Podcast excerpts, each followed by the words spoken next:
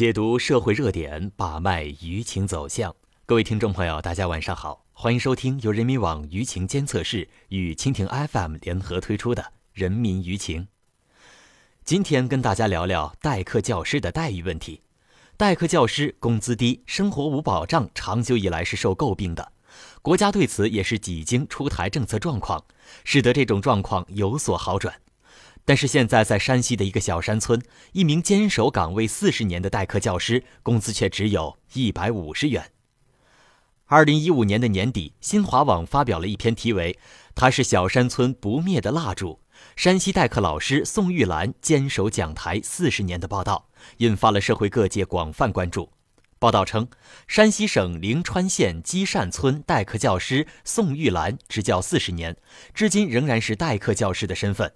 他的工资最近三年才涨到了每月一百五十元，一年也就才一千八百元，不够一个正式编制教师的冬季取暖费，而且是一年一结。同时，因为没有保障，超过退休年龄两年的宋玉兰不敢退休。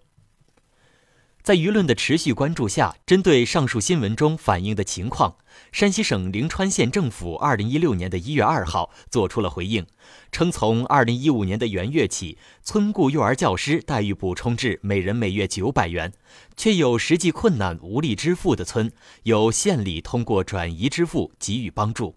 从后续报道来看，宋玉兰已经拿到了上涨后的今年工资一万零八百元。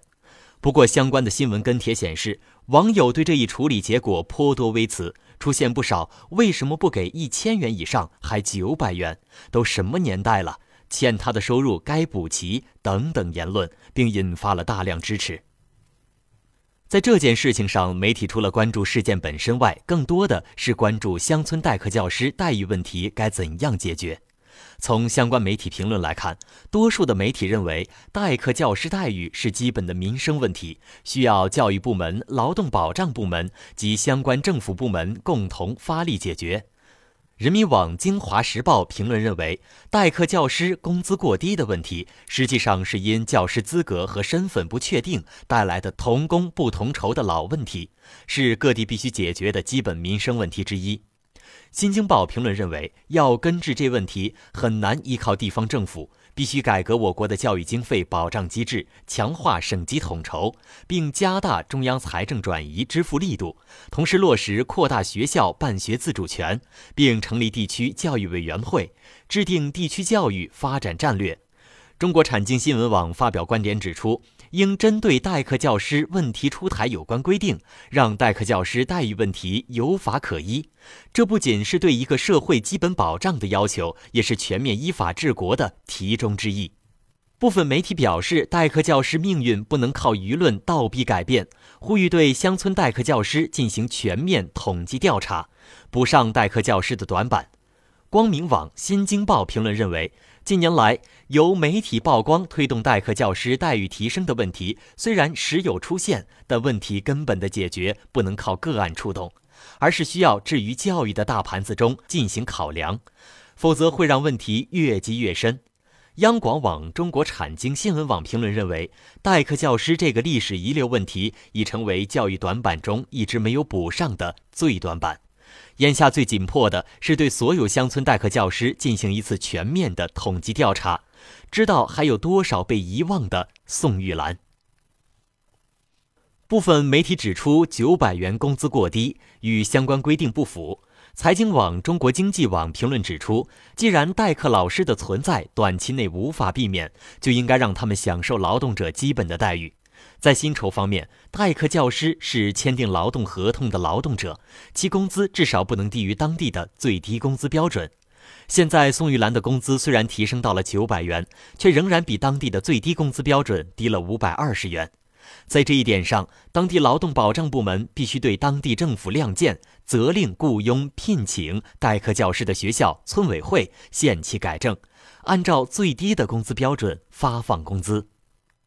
在这件问题上，网民普遍认为九百元太低。人民网舆情监测室通过分析，将网民的主要观点可以归结为：质疑当地相关部门不作为、转正名额分配不公、九百元工资太低、乡村代课教师权益无保障四个方面。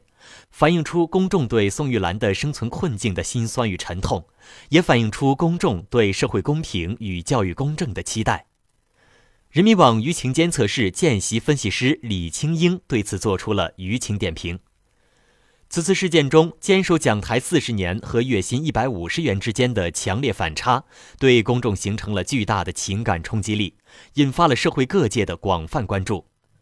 然而，面对汹涌的舆情，山西省灵川县政府直至事件曝光后第四天才进行回应，致使负面舆情发酵扩大。网友注意力从乡村教师待遇不公延伸到了转正名额分配有猫腻、代课教师维权多年无果、政府部门不作为等问题上，